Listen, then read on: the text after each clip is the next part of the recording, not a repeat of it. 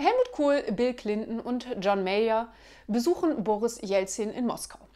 Das Flugzeug hat viel Verspätung. Sie befürchten, dass Jelzin sauer ist. Nach der Landung sagt Clinton als erster, Oh, Mr. Yeltsin, I'm so sorry. John Mayer sagt daraufhin, I'm sorry too.